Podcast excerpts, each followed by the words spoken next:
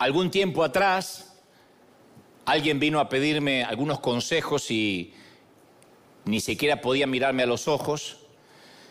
Así que recuerdo que le dije, mira, no tienes que contarme nada acerca de tu vida, pero me gustaría contarte un poco acerca de la mía. Y dicho esto, le comenté que hay ocasiones en que Dios vive muy cerca del suelo, o por lo menos uno lo siente así metafóricamente, pegadito a aquellos que están rotos.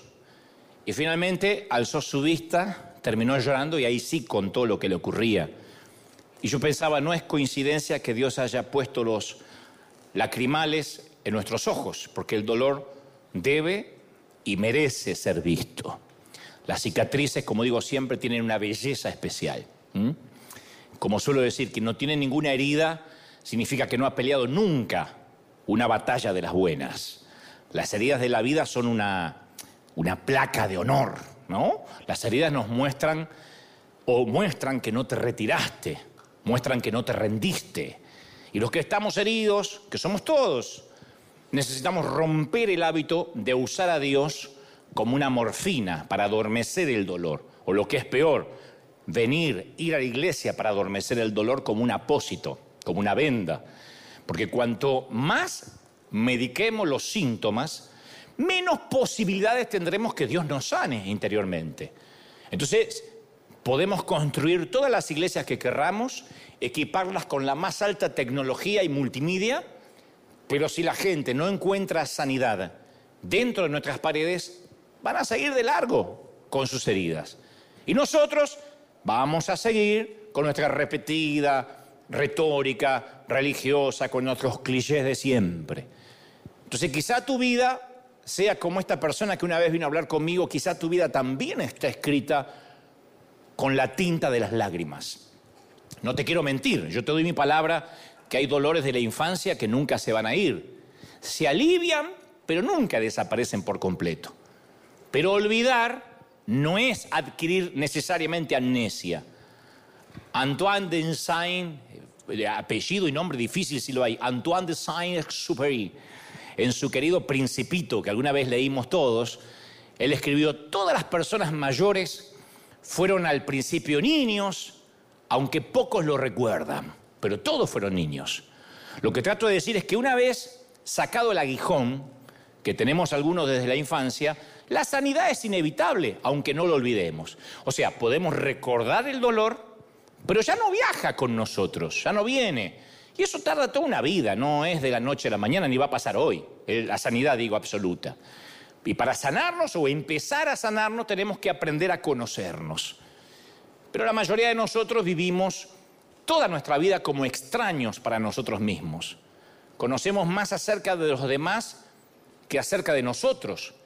Y entonces nuestra verdadera identidad, lo que realmente somos, a veces queda sepultada bajo los errores que cometimos, las inseguridades que adquirimos, las mentiras que hemos creído y terminamos siendo cautivos de las expectativas ajenas, que acá lo hablamos mucho, cuando gastamos muchísima energía tratando de ser quienes no somos. ¿Por qué? Y bueno, porque es más fácil fingir. Y además porque es más seguro, porque nos protege de alguna forma. Por eso yo mantengo la idea que el descubrimiento de uno mismo se parece mucho a una excavación arqueológica porque hace falta mucho tiempo, mucha dedicación, mucha intencionalidad para descubrir los tesoros escondidos que se hallan enterrados muy a profundidad, lejos de la superficie. Y nunca podemos estar seguros que vamos a encontrar cuando empezamos a auto eh, indagarnos. Nunca sabemos qué vamos a encontrar, porque es un proceso eh, muy minucioso. Y ojo, no estoy hablando de autoayuda, ¿eh? Olvidar a Dios y autoayudarse, porque la autoayuda no es más que charlatanería vestida eh, de gala y encima con un smoking barato alquilado. Yo estoy hablando de que si no cavamos profundo, las consecuencias va a ser una vida superficial. Y si uno vive como un extraño para sí mismo, que no se conoce, ¿cómo podemos tener intimidad con las demás personas? Cuesta mucho, cuesta mucho, yo sé lo que te digo, porque la intimidad viaja en función del descubrimiento de uno mismo. Entonces, es difícil llegar a conocer a los demás si no somos diáfanos, si no somos transparentes, si ni siquiera nos conocemos a nosotros mismos.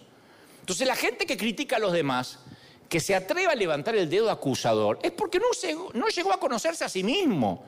Si se conociera a sí mismo, diría, ¿quién cuerno soy yo? Para opinar del otro. No se, no se sabe lo mío porque lo tengo oculto, pero si se supiera, yo no tengo autoridad. El Señor lo dijo, hipócritas. Atan cargas pesadas, difíciles de llevar, las ponen sobre los hombros de los demás y ellos no quieren ni moverlas ni con un dedo. Lo dijo Jesús. Por darte un ejemplo, me sucede algo asombroso cada vez que me toca entrevistar a José Luis Rodríguez el Puma, que somos amigos hace muchos años. Él fue quien hizo que yo entrara en televisión nacional en Argentina hace muchos años, habló con el presidente y nos hicimos amigos. Y de tanto en tanto lo entrevisto, me tocó entrevistarlo en CNN, ahora en el nuevo programa. Y cada vez que publico algo del Puma, aparecen decenas de comentarios del tipo, este hombre no perdona a sus hijas. No merece estar contigo porque no perdona a sus hijas. Que se ve que tiene dos nenas de 54 y 60 años. Que no se lleva bien. ¿Qué sé yo? Hasta sé. Pero empiezan a opinar las doñas Florindas instruida por algún programa chimentero de la tarde. Y digo, ¿cómo pueden tener la autoridad moral para juzgar a las demás familias? ¿Quién de acá dice, yo, yo, tengo la familia perfecta, la suegra ideal? ¿De verdad? Yo te voy a decir algo. El necio que no se conoce a sí mismo y vive una vida eh, nimia, pigmea, pueril, fundamentalmente superficial, es ese el que se atreve a juzgar. Y la superficialidad no es otra cosa que hipocresía glorificada. Es hipocresía, nada más. Dicho esto, paso a decirte lo que creo Dios me dijo que te diga y está en mi corazón. Si el tiempo se mide en minutos, o en segundos, o en horas, yo creo que la vida se vive en momentos. Momentos. Y hay algunos momentos que son más grandes que la propia vida. Y son esos momentos los que marcan nuestra manera de vivir. Algunos de esos momentos son predecibles, como el día de la boda, el día del nacimiento de un hijo, y otros son impredecibles, como un accidente, como una muerte fortuita, una enfermedad. Y la identificación de esos momentos es la clave para identificar quiénes somos, para empezar a conocernos. Las investigaciones psicológicas afirman que el concepto que nosotros tenemos de nosotros mismos es definido por un número muy pequeño de experiencias que nos pasaron.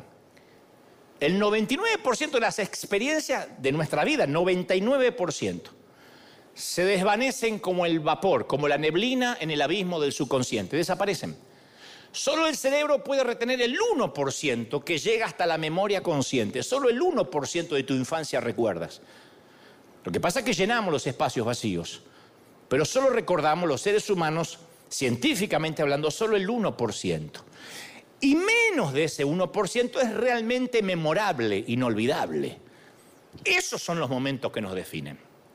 El manejo de esos recuerdos es una forma de mayordomía, de administración, de gestión, porque todas esas experiencias del pasado son preparaciones para alguna oportunidad en el futuro todo lo que nos pasó. Por tanto, la clave para poder cumplir nuestro destino en el futuro se está, está escondida o se haya escondida en esos detalles del pasado. Somos la suma de lo que hemos sido, de lo que hemos hecho, las personas las que hemos conocido, eso es lo que somos. No podemos decir yo ahora soy cristiano y mi pasado no existe. No existe el pecado, no existe el error, pero nuestra vida es nuestra vida. David escribió en el Salmo 139, 16, todo ya estaba escrito en tu libro. Todos mis días estaban diseñados, aunque no existía todavía ninguno de ellos. O sea, todo está predispuesto por Dios y Dios sabía que íbamos a conocer gente, qué familia íbamos a tener, en dónde íbamos a nacer. A principios del siglo XX, del siglo pasado, un pionero de la psicología llamado Alfred Adler, él propuso una teoría que después varios científicos corroboraron, una teoría contraria al sentido común. Él la llamó la teoría de la compensación. Adler consideraba que las cosas que a veces percibimos en nuestra infancia como desventajas o cosas que nos tocaron, decimos, en desgracia, en mala suerte, en infortunio, terminan siendo ventajas disfrazadas, porque nos fuerzan a desarrollar actitudes y capacidades que de lo contrario habrían quedado sin descubrir. Te lo voy a poner más sencillo. El 70% de los estudiantes de arte que indagó Adler tenían anomalías ópticas. 70% de los que están relacionados con el arte, la pintura, el dibujo, tenían anomalías ópticas. Y notó que los grandes compositores de la historia, entre ellos Mozart, Beethoven, tenían indicios degenerativos en los oídos. O sea, eran medio sordos, mucho antes que Luis Miguel. Eran personas que compensaban sus debilidades en base a descubrir otros puntos fuertes. Entonces, la conclusión de este investigador era que las desventajas que percibimos, como los defectos de nacimiento, las dolencias físicas, la pobreza, pueden convertirse en trampolines para que nos vaya bien. O sea, o sea, ese éxito no se logra, no lo lograste a pesar de las desventajas de la infancia, sino a causa de esas desventajas. ¿Me siguen hasta ahí, sí o no? Porque algunos me miran con la carita como diciendo, y ahora no entiendo. ¿Me, explico? Nunca quiero decir me entienden, porque estaría insultando vuestra inteligencia. Prefiero decir me explico, porque el, imbécil que no sabe explicar soy yo. ¿Me explico? ¿Me entienden? Porque por ahí hay alguno de los otros también. ¿Me entienden? Sí. Otro ejemplo. La mayoría de los empresarios que han tenido éxito se identificaban a sí mismos como disléxicos. No podían leer. Y debido a las limitaciones académicas que tiene la dislexia, les obligó a este grupo de empresarios a cultivar otro conjunto de habilidades. Algunos se hicieron muy competentes en las comunicaciones orales y hacían negocios hablando mucho porque la lectura se les hacía difícil. Otros aprendieron a apoyarse en, en habilidades sociales porque para superar los retos y los desafíos que habían tenido en un aula de clases. Entonces, lo que digo es que nuestras mayores ventajas se encuentran escondidas dentro de nuestras mayores desventajas. ¿Tú quieres criar a un niño débil? Dale mucho dinero desde que nace, que no le falte nada, que tenga los iPads del momento, los celulares del momento. Ay, nene, se chungas, corramos. Y vas a tener a un adulto con baja resistencia a la frustración que va a crecer pensando que el mundo le debe algo. Pero los que venimos de nuestros países, la mayoría, acostumbrados a comer salteado, a heredar ropa, a agradecer por un calzoncillo heredado, esa gente aprendemos a tener un nivel alto, un umbral demasiado alto de, de frustración, nos hacemos más resilientes. Entonces, esas desventajas, y una de las claves para identificar esas desventajas es por medio de un inventario de nuestra propia persona hecho de manera cuidadosa, lo cual a veces es doloroso, pero nuestro destino está escondido en nuestra historia, no hay vuelta. Cuando yo estaba comenzando, me acuerdo, a, dar conferencias o a predicar, yo me sentía frustrado, muy frustrado, por el hecho de que yo no podía dar un mensaje sin hacer una que otra broma. Me salía sola. Alguien me decía, vos te anotás los chistes. Yo no hago chiste. Un chiste, ¿sabes lo que dice un lorito a otro lorito? Yo nunca conté un chiste. Pero vos te anotás los chistes, no. Ayer alguien me puso, supongo que te da gozo y placer avergonzar a las suegras, ¿no es cierto? Le dije, sí.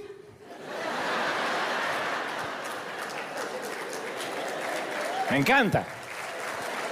Y... Pero me sale solo. Y yo tenía colegas, cuando yo tenía 20 años, 20 y pico de años, que me decían, te queremos ayudar. Y tienes que decidirte, o eres un predicador o un comediante. Pero ambas cosas no. Y me han dicho siempre, don Francisco, Adal Ramón, Cantinfla. Entonces era frecuente que yo trataba de ser más serio. Decía, no, no, tengo que aguantarme, tengo que aguantar. Y ponía cara de enojado para que vieran que yo tenía autoridad, que esto no era chiste, ¿no? Y pensaba que mi incapacidad para hablar de manera seria todo el tiempo era una limitación. Pero lo que percibía como una desventaja terminó siendo una ventaja, porque después Dios me empezó a prestar miles de oídos, especialmente la de los jóvenes. Y lo mismo sucedió cuando yo era chiquito, que me tenía que quedar solo durante muchas horas, durante las sesiones de quimioterapia de mi mamá, que me permitieron dibujar, desarrollar un talento del cual no aprendí en una escuela de dibujo. Y para eso, para dibujar, tuve que desarrollar la habilidad de ser muy detallista. Para dibujar, para hacer una caricatura. Y ser detallista en un relato es fundamental para la oratoria. Entonces, para mí, dibujar también es una habilidad compensatoria. Las bromas es una habilidad compensatoria que yo tengo. Es eh, si a un mensaje de los míos le quita todas las bromas, la risa, el distenderse, es una operación sin anestesia, no me queda ninguno. Me saca la anestesia, ¡ay! Te duele. Entonces, la risa es. Eres un desgraciado. y puedo decir muchas cosas. Entonces, nuestras fortalezas están escondidas en nuestras debilidades.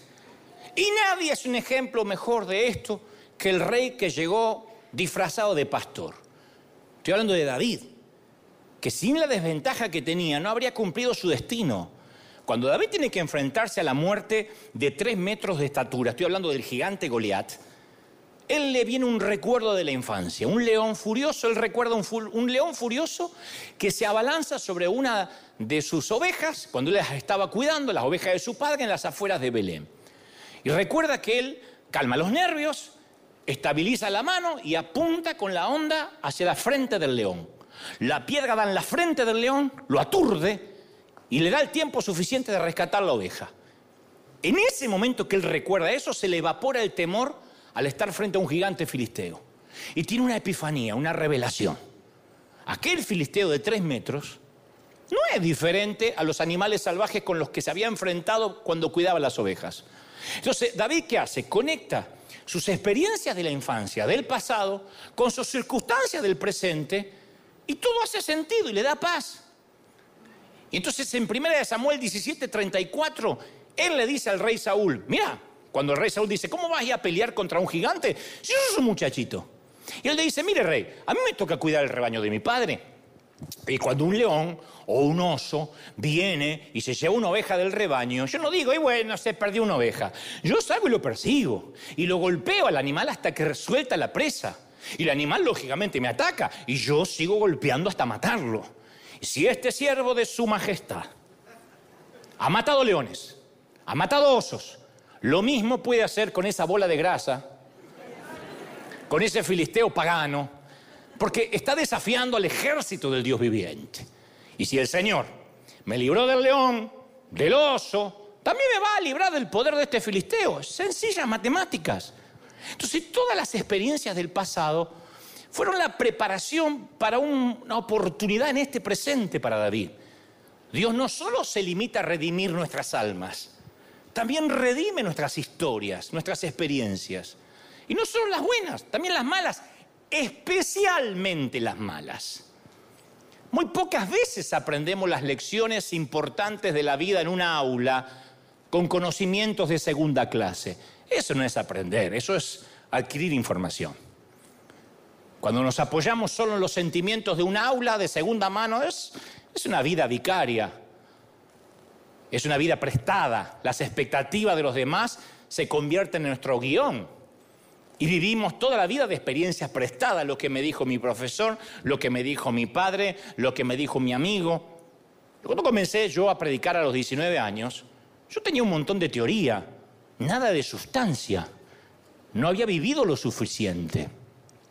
Entonces hablaba de conocimientos de segunda mano. Yo leía historias de otros, experiencias de otros, porque yo no podía contar nada de mí. Si era un muchachito, un chamaquito, un pibe. Pero lo que le agrega credibilidad y autenticidad a la línea del relato es haber vivido. Y las lecciones más importantes se aprenden en el aula de la vida, ¿sí o no? Las experiencias personales. No hay un plan de estudio más eficaz, no lo hay.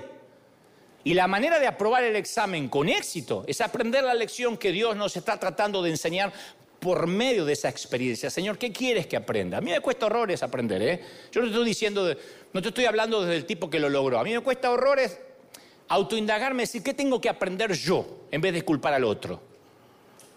Porque cada experiencia, por triste que sea, es una oportunidad para aprender, para mejorar. cada uno de esos animales salvajes que atacaron el rebaño de David era una especie de examen sorpresa. Ponían a prueba el carácter, las eh, habilidades del pequeño pastor. David había, habría podido sacrificar sus ovejas en aras de su seguridad personal, pero pasó el examen a base de arriesgar su vida por el rebaño. ¿Y Dios qué estaba viendo? Cultivando su carácter, su habilidad, su habilidad compensatoria, que iba a cambiar su destino personal y la de toda la nación de Israel, porque iba a ser el rey de Israel. Ahora, vamos a ver a David, aunque la historia la sabemos de memoria la mayoría. Estaba en desventaja. Ni siquiera pertenecía a la infantería del ejército. Sus hermanos estaban más calificados que él. Sus hermanos eran soldados, él no. Ni siquiera sabía blandir una espada, no sabía tirar una lanza. Todo lo que estaba haciendo y sabía hacer era cuidar ovejas. No me pones un soldado y un tipo que cuida ovejas, ¿a quién voy a mandar a la guerra? Al soldado, mínimo. Pero esa ventaja le daba lo que necesitaba para derrotar a Goliat. Porque los soldados de Israel eran entrenados de la misma manera que eran entrenados los soldados de Filisteos. Y nadie iba a derrotar a Goliat en un combate cuerpo a cuerpo. Imposible combatir al gigante en sus propias reglas de juego. Imposible. Era necesario cambiar las reglas de combate. Y la mejor forma de combatirlo era usando una onda. y esa era una habilidad que los pastores de ovejas tenían que cultivar por necesidad. Así que aunque uno da la impresión de que David no estaba preparado en absoluto y estaba en el momento equivocado, a la hora incorrecta, estaba perfectamente preparado. David no ganó la batalla con Goliat en el valle de Ela, lo había ganado antes, en las praderas de Belén, en las colinas de Belén. Entonces las batallas de la vida no se ganan en el campo de batalla, se ganan o se pierden mucho antes. Cuando somos niños, cuando nos estamos formando, yo asistí a un centenar de conferencias antes de llegar a hablar en una de ellas. Leí miles de libros con voracidad antes de escribir uno. Y no cambiaría por nada esas temporadas de cuidar ovejas. Porque es ese tiempo que estamos en la retaguardia lo que nos prepara para las líneas de combate mañana. Hay temporadas que aprender a ser líder no es tan importante como aprender a ser un seguidor y obedecer. Me miran así, nadie dice amén. Yo sabía que acá nadie me va a decir amén, pero más importante es obedecer. Hay temporadas en las cuales saber manejar los fracasos tiene un valor mayor que saber manejar los éxitos. David tiene el aspecto de cualquier cosa menos de un guerrero. Por eso Saúl pone en duda sus credenciales. Por eso Goliat cuando lo ve con un palo dice, ¡Ja, ja! ¿Crees que soy un perro? Oh, me sale esa voz. ¿eh? Escuchen lo que diré. Ah, me hace predicar así. Dios grita hoy. Pero David poseía por ser pastor una habilidad que poseían los que no poseían los soldados, que poseían solo los pastores. Mientras que ellos recibían su entrenamiento en su campamento tradicional de reclutas, David era entrenado en la guerra de guerrillas de las colinas, a lo antiguo, a las viejas agallas, a la vieja usanza. Su campo de entrenamiento estaba en las laderas de las colinas, donde pastaba su rebaño. Su práctica de tiro era constituida por los animales salvajes que atacaban el rebaño. No era un simulador. Si le salía mal, el animal lo mataba hasta él. Y su habilidad compensatoria fue el uso de la onda.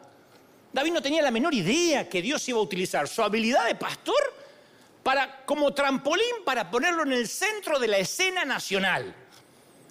Si David no hubiese tenido la puntería que alcanzó con su onda, le habría sido imposible derrotar a Goliat. Nunca habría llegado a ser rey y nunca habría tenido un linaje real del cual nacería el Mesías Jesucristo. Pero Dios utilizó su habilidad aparentemente al azar para poner a David en una posición estratégica.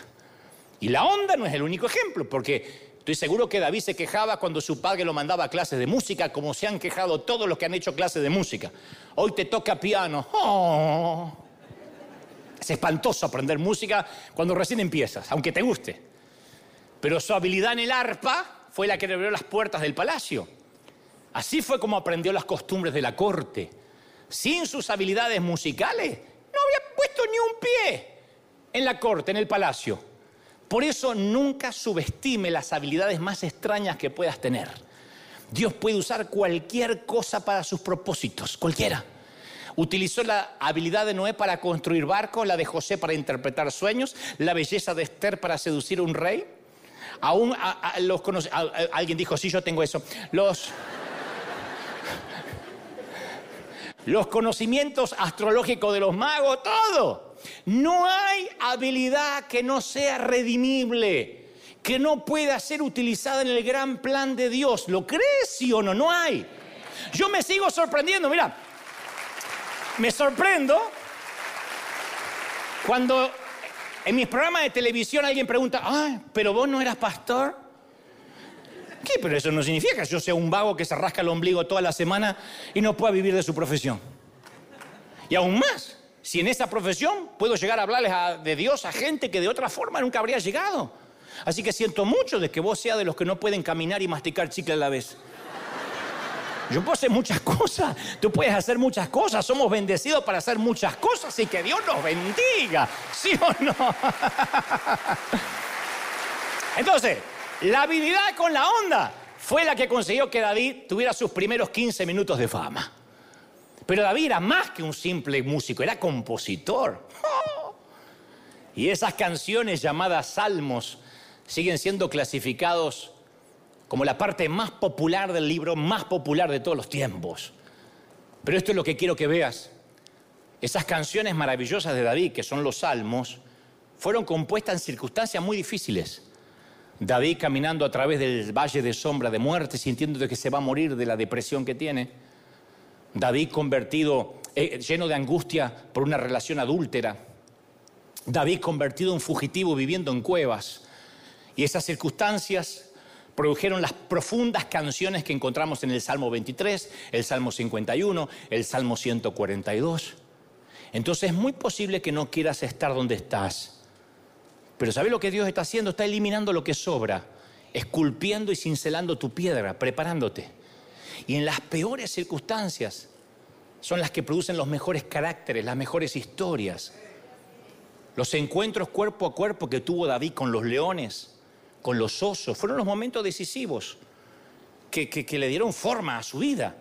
Esta es la lección que aprendió David. El Señor que me libró cuando yo era un chico de las garras del oso y del león, me va a librar de este filisteo. Ese fue su lema, su bandera. Cada vez que se encontraba, si tuviera 50, 60, 70 años, ante una eventualidad, ante un gigante de la pobreza, de la guerra, de la miseria, del pecado, él decía, el mismo Dios que me libró cuando era chiquito, me va a librar ahora. Ese fue su lema. Entonces, ¿cuáles son tus primeros recuerdos? ¿Cuáles son los sucesos, tanto buenos como malos, que marcan tus años de la primaria, de la secundaria, de la universidad, si tuviste la providencia de ir? Yo fui a la vereda de una para ver cómo era por fuera. ¿Qué? Por dentro no, es un misterio para mí, pero por fuera es hermoso. Conozco la Universidad de Derecho, la Universidad de, Abogacía, de Medicina, todas las conozco, fui a todas. Cuando me dicen a qué universidad fui, como a tres. Y, y aquí fui a conocer Harvard también, para que decir, yo estuve en Harvard. ¿Qué te revelan esas experiencias a ti? ¿O qué revelan acerca de ti? Lo que te va a sorprender es que cuando hagas tu pequeña arqueología personal, es la forma que esos sucesos aparentemente insignificantes le dieron forma a tu sistema operativo subconsciente, como a David. Así como me libró de las ovejas eh, perdón, de los leones y de los osos para librar las ovejas, mi padre, así Dios está conmigo. Ese era el sistema operativo de él. Lo que para otros parece insignificante puede cambiar por completo la trayectoria de tu vida. Unos comentarios hechos de pasada pueden producirte un impacto profético.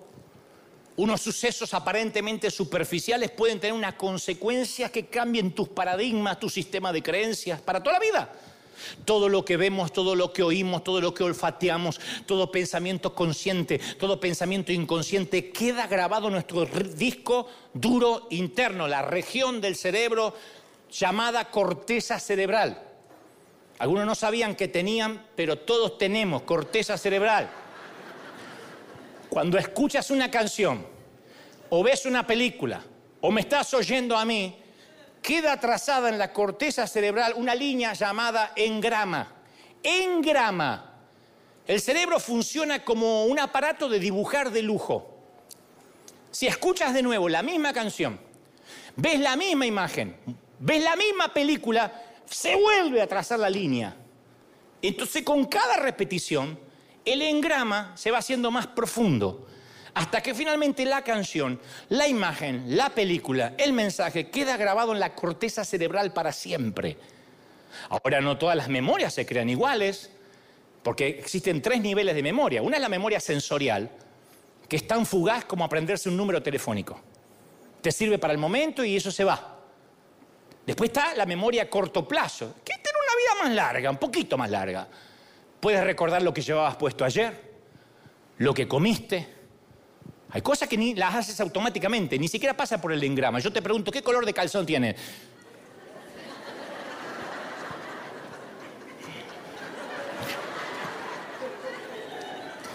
alguna se acordó, ¿viste? Se acordó. Hoy el rojo. Algunas cosas ni pasan por el engrama. Pero hay otra cosa que dice, yo me acuerdo que comí ayer, me acuerdo que comí anoche, haciendo un poquito de memoria, pero también esos detalles se desvanecen como una fotografía sepia vieja. Pero finalmente está el santo grial de la memoria, un número pequeño de experiencias que llegan al engrama, hasta la memoria a largo plazo. Y esos son los recuerdos que le dan forma a nuestra huella dactilar del alma. O sea, la duración de un recuerdo y la profundidad con que queda grabado en el engrama dependen de la emoción relacionada con ese acontecimiento. Si no hubo emoción, no se graba. Mientras más fuerte sea la emoción, positiva o negativa, más fuerte y duradero será el recuerdo. Entonces, casi todos nuestros recuerdos a largo plazo están asociados a emociones intensas. En el mejor de los casos, un abrazo, un cariño, en el peor de los casos, un abuso. Sexual, psicológico, espiritual. Así es como Dios nos estructuró. El 99% de nuestras experiencias del pasado se olvidan con rapidez, porque apenas las sentimos. No las sentimos. Por eso a veces vemos fotos y decimos, yo estuve acá, Uh, ni me acuerdo, pero hay cosas que sí las sentimos. Por eso es muy bueno el manejo de nuestros recuerdos. Por eso el Señor dice que hay que renovar la mente. A veces es necesario desfragmentar algunos recuerdos. En lugar de mantener un registro de agravios, de ofensas de la niñez, hay cierto recuerdo que hay que meterse en el disco rígido y borrar. Mira, una de las poesías más profundas que jamás se hayan escrito se llama Germinal. Fue compuesta por un poeta irlandés llamado George Russell. Y él dice algo así como, en las sombras y penumbras de antaño, donde la niñez se había extraviado, nacieron las grandes angustias del mundo y también se forjaron sus héroes. En la niñez perdida de Judas, Cristo ya había sido traicionado en su corazón. O sea, lo que dice la poesía es que Judas no decidió de adulto traicionar a Cristo. Las semillas de la traición ya habían sido sembradas en la tierra de su juventud, por algo. Esto no es una excusa para decir, ay, bueno, pobrecito, porque pudo decidir no hacerlo. Pero las decisiones, muchas de ellas, las que tomamos de adultos, tienen una genealogía que se remonta a nuestros primeros recuerdos. Hay cosas que hacemos porque papá lo hacía. Yo te confieso que a veces me asustan dos cosas. Una, que mis manos cada vez se parecen más a las manos de mi padre. Me asusta, porque mi padre tenía manos feas. No era un escultor, no era un dibujante, no era un cantante, era carpintero. Y cada vez que veo mis manos digo, wow, ya se parecen cada vez más a las de mi padre. Y de otra cosa que me asusta es más grave, me empiezo a parecer en sus maneras de contestar, en sus formas de hablar. No quiero, quiero quedarme con lo mejor de él no con lo peor, lo que yo decía, nunca voy a ser así. Pero sin embargo, es como que hay recuerdos que están en el engrama que de alguna forma están ahí. Yo hace poco leía que según las investigaciones, el nivel de, según el nivel de popularidad que experimenta un niño en tercer grado, es la manera de predecir su salud emocional y mental cuando llegue adulto. Tal vez no sea en el tercer grado, tal vez se trata del segundo o del cuarto. Pero las experiencias tempranas nos van moldeando de una manera profunda porque los chicos son cemento, los niños son cemento sin fraguar. David era un saco de boxeo para sus hermanos mayores. Se burlaban de él cuando lo fue a visitar al valle de Ela. El bullying de los hermanos mayores de David fue el primer gigante que él tuvo que desafiar. Ni siquiera su padre fue capaz de ver su potencial. Porque cuando Samuel fue a ungir a sus hijos, para que alguno de ellos fuera rey por orden de Dios, ni se molestó el padre en llamarlo a David. Dijo, ¿estás seguro que no tienes más hijos? Ah, sí, tengo uno más, pero que cuida ovejas. O sea, el renacuajo era el olvidado. Pero no dejó que eso lo definiera. Mira, cuando envejecemos, ustedes van a envejecer primero que yo por cuestiones lógicas, yo soy argentino y antes muerto que sencillo. No, antes, sí, antes muerto que, ¿cómo es la frase? ¿Eh? Antes muerto que sencillo, tal cual. Quiero morir joven para tener un lindo cadáver. Cuando envejecemos tendemos a exagerar lo bueno que éramos y lo difícil que era nuestra vida. No hay padre que no diga, ay, cómo se ve que no viviste en mi tiempo. No importa que tengas 25 años, si eres padre ya lo estás diciendo. Porque nuestros recuerdos ya no son objetivos, son muy subjetivos. Demasiado. Así somos. Y tenemos la tendencia de añadirle romanticismo en los recuerdos, dramatismo catastrófico. Así era mi mamá, mi mamá me psicopateaba así. ¿Vos no sabés lo que yo viví? ¡Yo sabés lo que yo viví! Y hoy te metía, era, era Laura Bozo. ¡Que pase el abusador! Era así. Encima era actriz, imagínate. ¡Ay, hija! ¿Cómo te va? pasa? ¿Qué te pasa ahí? Estoy vieja. Y se sacaba los dientes, la ponía en un vaso. Al rato se olvidaba, se ponía los dientes y era Marilyn Monroe. Pero antes de eso. Y mi abuelo era igual. Mi abuelo me contaba unas historias que yo llegué de verdad a pensar que era el nieto de Rambo. Yo pensaba que era el nieto de Rambo.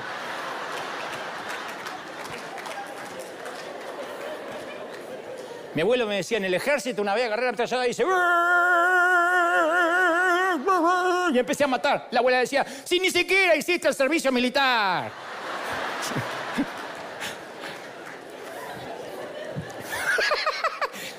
Todos distorsionamos nuestros recuerdos en base de minimizar algunos y ampliar otros. Pero nuestra manera de manejar nuestros recuerdos va a determinar la manera de ver la vida, es así. Hay quienes se les hace muy difícil borrar los malos recuerdos, eliminar la basura mental.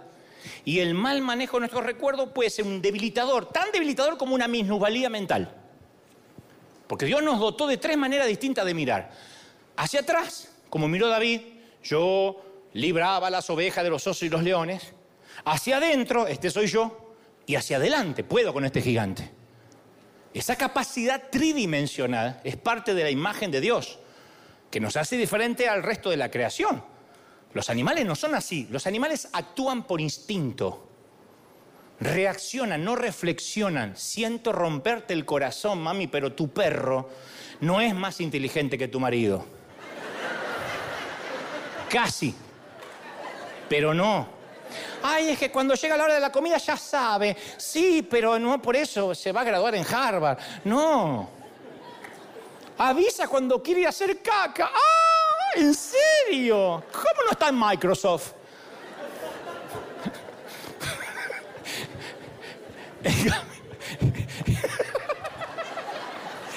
nah, póngase serio, porque si no, no me siento que soy serio. En cambio, la humanidad es metacognoscitiva. Vivimos la vida hacia adelante, pero también la vivimos para atrás muchas veces. Romanos 8:28, Pablo le dice a Roma, sabemos que Dios dispone todas las cosas para el bien de quienes lo aman, de modo que esto es para bien de los que son llamados de acuerdo a su propósito. Entonces, cuando uno ve su pasado a través del lente de Romanos 8:28, uno se da cuenta, wow, Dios está desarrollando un plan. Todos esos malos jefes, esos despidos, los colapsos nerviosos, las separaciones matrimoniales, las oportunidades, las enfermedades, los corazones rotos, mezclados, cocinados y batidos son puestos al horno. Y después esos ingredientes resultan en algo que valga la pena llevar a la mesa. Pero eso es lo que nos va formando, forjando.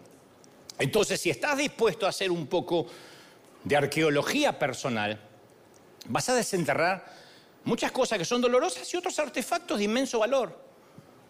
Entonces empieza por dividir tu vida en capítulos que correspondan a diferentes etapas, edades. Después regresa, como si tuvieras que escribir eh, una biografía tuya, como si tuvieras que escribir paso por paso todo lo que hiciste, hasta llegar a tus recuerdos más tempranos, positivos o negativos. ¿De qué manera te moldearon? ¿Y cómo podemos redimir? ¿Cómo Dios redime esas experiencias para ayudarte a moverte hacia un futuro? No estancarte.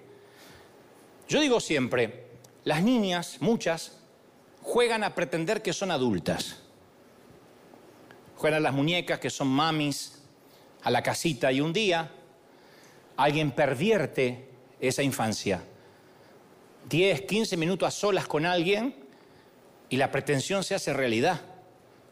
Y esa niña ya no quiere jugar a ser grande porque le robaron lo más preciado que tenía, era su inocencia. Y entonces, como dije una vez, queda atascada entre dos pisos, como esos elevadores que ni suben ni bajan. Ya es demasiado adulta para jugar con otras niñas y demasiado niña para ser adulta. Y nunca más vuelve a retomar su vida, queda atascada entre dos pisos, es la generación olvidada. El tema es qué hacemos con eso. No estoy minimizando algo tan ah, aterrador como eso. Lo que digo es, ¿qué hacemos? ¿Se va a quedar esa niña, aún siendo adulta, atascada allí? Su esposo va a sentir que nunca la puede besar, que nunca puede hacerle el amor, que nunca puede estar con ella íntimamente porque hay una caparazón donde ella cree que cualquier hombre la volverá a lastimar o permitirá que Dios redima esa experiencia. Entonces, excavar el pasado puede ser agotador, yo lo sé. Alguien decía la otra vez pasada, eso de excavar el pasado no es de Dios, las cosas viejas pasaron. Sí, para Dios todo pasó. Dios no tiene un registro del pasado, nosotros lo tenemos en el engrama. Pero ahí se encuentra escondido nuestro destino. En su libro Optimismo Aprendido, el doctor Martín Seligman, que es una eminencia en todo lo que es la neurología, la neurociencia, él dice que nosotros tenemos lo que se llama un estilo explicativo, que es la manera en cual, por la cual nos explicamos todo lo que nos pasa a nosotros mismos. Nos explicamos. Después que pasó un accidente, empezamos a explicarnos el accidente. Si hubiese salido antes, si hubiese salido después, ese día no tenía que haber salido. Si me hubiese retrasado, que por qué fui al baño, si no hubiera ido al baño, hubiese salido antes y ese no me hubiese topado con ese camión fuera de control. ¿Por qué ese día mi mamá me dejó sola, la madre? ¿Por qué dejé a mi hija sola? No tenía que haber confiado en ese primo, etcétera, etcétera, etcétera. Y ahí es cuando el por qué es más importante que el qué te pasó. Porque no es la experiencia lo que te levanta o te aplasta, ¿eh? La pobreza de la infancia, un abuso de la infancia, no es lo que te aplasta o lo que te levanta, es la interpretación que le das a esa experiencia, lo que determina en quién te vas a convertir. Tus explicaciones son más, las explicaciones que te das son más importantes que las experiencias. Cuidado, ¿eh? Te voy a dar un ejemplo te toca pasar por un divorcio difícil. Ya es suficiente duro tener que enfrentarte a las realidades del presente que van, desde la custodia de los niños hasta la división de bienes, pero tienes que enfrentarte a la multitud de recuerdos del pasado. No solo tienes que explicar tu divorcio a tus parientes, a tus amigos, sino que te lo tienes que explicar a ti mismo. Y hay un montón de opciones. A saber, lo puedes explicar en función de la genética, y bueno, mi papá se divorció, mi mamá se divorció, se divorció, eso viajaba en mis genes. Se sabía que iba a pasar. Lo puedes explicar en función de las incompatibilidades. Bueno, no estábamos hechos el uno para el otro. Puedes justificarte echándole la culpa a tu ex. Bueno, es que nunca cambió, no quería cambiar. Puedes asumir una responsabilidad excesiva y culparte, es mi culpa, yo arruino todo lo que toco, ya es la cuarta pareja que arruino. Lo puedes espiritualizar demasiado, es que el demonio se metió. Una vez así y le toqué la cola, estaba durmiendo con nosotros el diablo. Puedes racionalizarlo en exceso o racionalizarlo menos de lo debido, lo puedes sobreestimar o subestimar. Para bien o para mal hay una gran cantidad de explicaciones para un divorcio. Lo cierto es que con frecuencia el divorcio es tan complejo que está por encima de cualquier capacidad de explicación. Pero son las explicaciones que nos damos los que nos van a dar fortaleza o nos van a debilitar. Desde chiquitos sabemos que nuestros papás se van a morir. Que primero se van a morir los abuelos y sigue todo el orden natural. No estamos hablando de un accidente. Pero cuando ese llega ese momento, uno no lo toma con alegría. Yo enterré a mi papá con noventa y tantos años y no dije, bueno, ya está, vivió mucho. Uno lo entierra con dolor. La explicación que viene cuando uno sale del panteón es lo que te va a parar en la vida. Porque se murió, no tenía por qué morir. Una persona buena, la gente muera, la gente buena también se muere. Te vas a morir, no me voy a morir. ¿Qué se le dice entonces a un papi que tiene que arrojar un puñado de tierra sobre un ataúd blanco, sobre un cajoncito así de un bebé o de un niño de 3, 4 años? Que la leucemia, la palabra leucemia y niño no deberían estar en la misma oración nunca. Es un dolor terrible. No hay nombre para eso. Porque pierdes a tus padres y eres huérfano. Terminas un matrimonio y eres divorciado. Pero no hay nombre para cuando pierdes un hijo. No hay nombre. Pierdes a un cónyuge, eres viudo. No hay nombre cuando pierdes un hijo. A Dios le dolió tanto ver a su hijo crucificado que decidió que no hubiera una palabra en el vocablo que definiera lo que es enterrar un hijo. Los padres no deberíamos enterrar a hijos, pero sé que aquí hay gente que lo ha hecho. ¿Puedo alentarte con un versículo bíblico? No, hay un momento que ni de Biblia quieres saber. Solo tu mente exige una explicación y por Dios, no la hay de este lado del sol, no la hay. No la hay. Entonces esa explicación puede ser un catalizador en el tiempo o pueden ser aprisionadoras como los barrotes de hierro de una celda, un luto eterno, un luto que no te deje disfrutar a los que sí quedaron vivos. Y eso depende de nosotros. No podemos cambiar el pasado, ya está, pero podemos aprender de él. Y así es como se cambia el futuro. Aprender del pasado. No podemos estar toda la vida, yo debía haber nacido en otra casa debía haber tenido otro apellido, me merecía otro padre. Ya está. Hay una gran cantidad de explicaciones para la misma experiencia. Lo difícil es elegir la explicación correcta. A ver, Dios me está enseñando algo, para algo me preparó. Tal vez para ayudar a otros que están en el mismo dolor. Como digo siempre, muéstrame a una mamá que luchó contra el cáncer de seno y te mostraré a una mamá que no se hace problema por babosadas, que no le molestan las migas ni un vaso roto. ¿Por qué? Porque olió el aliento fétido de la muerte y de ahí para abajo todo es niño. ¿Pretendemos que todos tengan cáncer para que aprendan a vivir? Claro que no. Pero por Dios, la explicación de que es una dicha, un regalo vivir, es lo que hace disfrutar la vida pleno. Entonces ahí necesitamos mirar para atrás y ver los propósitos que Dios tenía en cuanto a nuestro pasado. Yo no sé si alguna vez oíste hablar de, de Corrie Ten Boom. Corrie Ten o has leído su libro El refugio secreto, te lo recomiendo. Durante la ocupación nazi en Holanda en la Segunda Guerra Mundial, la familia Ten Boom arriesgó, arriesgó su propia seguridad como una suerte de Schlinder, escondiendo judíos en su casa. Y un 28 de febrero de 1944, irrumpieron en su hogar y Corrie y su familia fueron enviados a un campo de concentración. Su padre y su hermana murieron en los campos de concentración, pero por alguna razón Corrie Timbun sobrevivió. Y durante muchos años viajó por todo el mundo compartiendo sus experiencias. Bueno, tal vez debería decir compartiendo sus explicaciones de esas experiencias.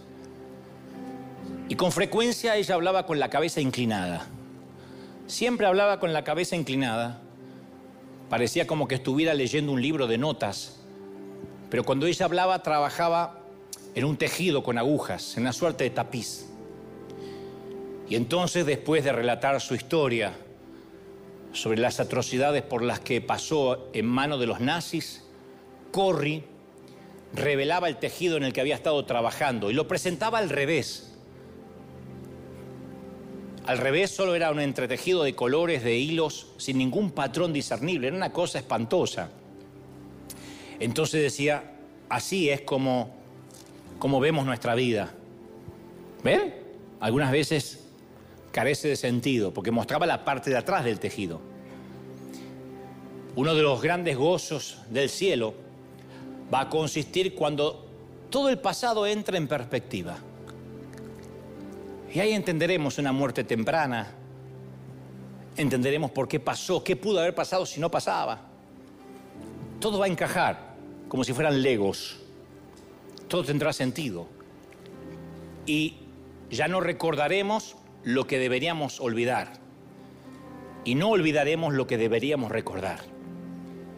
Cuando Corey terminaba sus charlas, era frecuente que recitara un poema que explicaba los tejidos en términos poéticos. Decía, mi vida no es más que un tejido entre mi Dios y yo. Yo no escojo los colores. Él obra y teje sin parar con frecuencia. Él teje en el dolor. Y yo en mi necio orgullo olvido que Él ve lo de arriba y yo solo veo el revés. Solo cuando haya callado el telar y las lanzaderas hayan dejado de volar, Dios desenrollará el lienzo y explicará el porqué. Los hilos oscuros eran tan necesarios en las hábiles manos del tejedor como lo eran los hilos de plata y de oro. Nuestra identidad es el revés, los hilos sin sentido, y nuestro destino es el derecho, aquello en lo cual nos estamos transformando. Y las circunstancias son los hilos que conectan la identidad con el destino.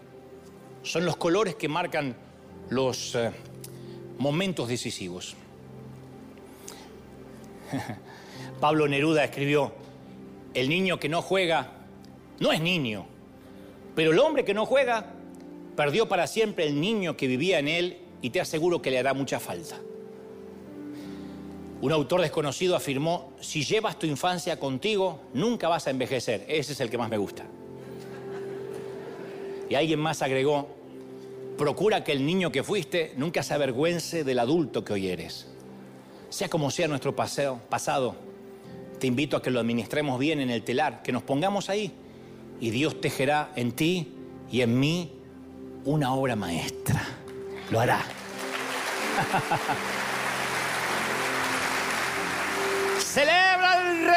Vamos, vamos, vamos. Ponte de pie, dar un aplauso grandioso al Señor de señores y al Rey de Reyes. Que ese aplauso se escuche. Estamos conectados con todo el mundo y que ese aplauso se escuche en Asia, en África, en Europa, en América. Que se escuche, que se escuche, que se escuche. Todos, todos, todos, todos, todos. Ahí va, ahí va. Celebra al Rey, el Rey, el Rey está en casa, gente. Levanta tus manos al cielo, di conmigo fuerte, Señor Jesús, entra en mi corazón, entra en mi vida, perdona mis pecados. Perdóname, di fuerte, cuando no entiendo lo que estás haciendo, pero sé que estoy en un plan. Me encanta estar en un plan. Dile, me fascina estar en un plan. Gracias por amarme. Quiero ser tu hijo Quiero amarte siempre y que me ames. Amén. Levanta tus manos en los últimos minutos. Vamos, vamos, vamos, vamos. Quiero orar por ti, quiero bendecirte. Vamos a irnos diciendo bienvenido Espíritu Santo a este lugar como hacemos generalmente en el segundo servicio cuando no corremos tanto con la hora. Pero mientras tanto quiero que levantes tus manos y digas, Señor, bienvenido a mi vida. Yo quiero que me perdones, que me ayudes. Quiero redimir las experiencias. Quiero que tú me llenes de poder, de gozo, de alegría. Vamos, los que, los que sepan orar comiencen a clamar ahora. Sea sanada tu alma. Sea sanado tu corazón. Te bendigo, te bendigo para que esa infancia sea redimida, sanada ahora. Estoy orando por tu vida. Bendice, Señor, a los que están dolidos, a los que las vidas los ha golpeado. Yo no te estoy diciendo que la muerte de ese ser querido se te olvidará, que las marcas se irán. Solo estoy diciendo que algún propósito al hubo, algo Dios te quiere enseñar. Y que algún día eso que parece insignificante te va a servir, David. Algún día vas a blandir, vas a levantar tu onda contra un gigante y vas a decir lo que aprendí de niño hoy tiene sentido. Te bendice el Señor, bendice el Señor tu resiliencia, tu resistencia, bendice el Señor tu vida, tu mente, tu cuerpo, tu corazón. Recibe, recibe, recibe. Vamos todos los que sepan orar, los que que tenga el bautismo oren como Dios les da. Comiencen a clamar. Yo quiero escucharte. Somos miles aquí. Y yo quiero escucharte ahora, clamar, orar. Te bendice el Señor. ¿Cómo no te va a bendecir el Señor si en sus manos te tiene esculpido? Oro por los que están mirando por televisión a través de dispositivos. Para que Dios te bendiga, Dios te sane, Dios te guarde, te acompañe, para que las cosas te vayan bien. Nosotros nos vamos a quedar unos minutos más aquí para cerrar este gran servicio. Mientras tanto allí la gente del mundo sigue adelante, no afloje, no te entregue, no te rindas. Las cicatrices que no te has retirado, que no te has rendido, no baje los brazos, te ama el Señor. Dios te bendiga firme como talón de oso. Hasta la próxima y hasta el próximo domingo la gente del mundo. Chao, bendiciones. Y aquí vamos a darle un aplauso al Señor de señores, grande, maravilloso.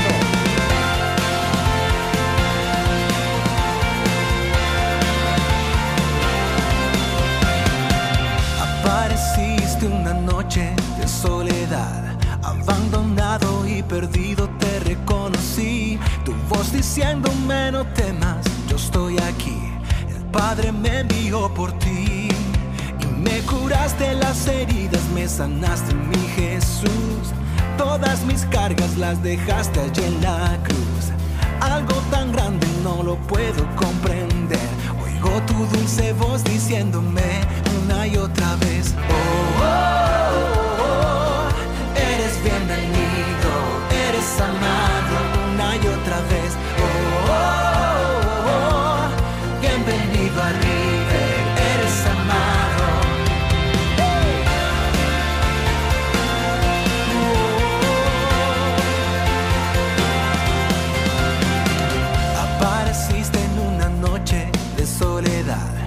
Abandonado y perdido te reconocí. Tu voz diciéndome no temas, estoy aquí. El Padre me envió por ti y me curaste las heridas, me sanaste mi Jesús. Todas mis cargas las dejaste allí en la cruz. Algo tan grande no lo puedo comprender. Oigo tu dulce voz diciéndome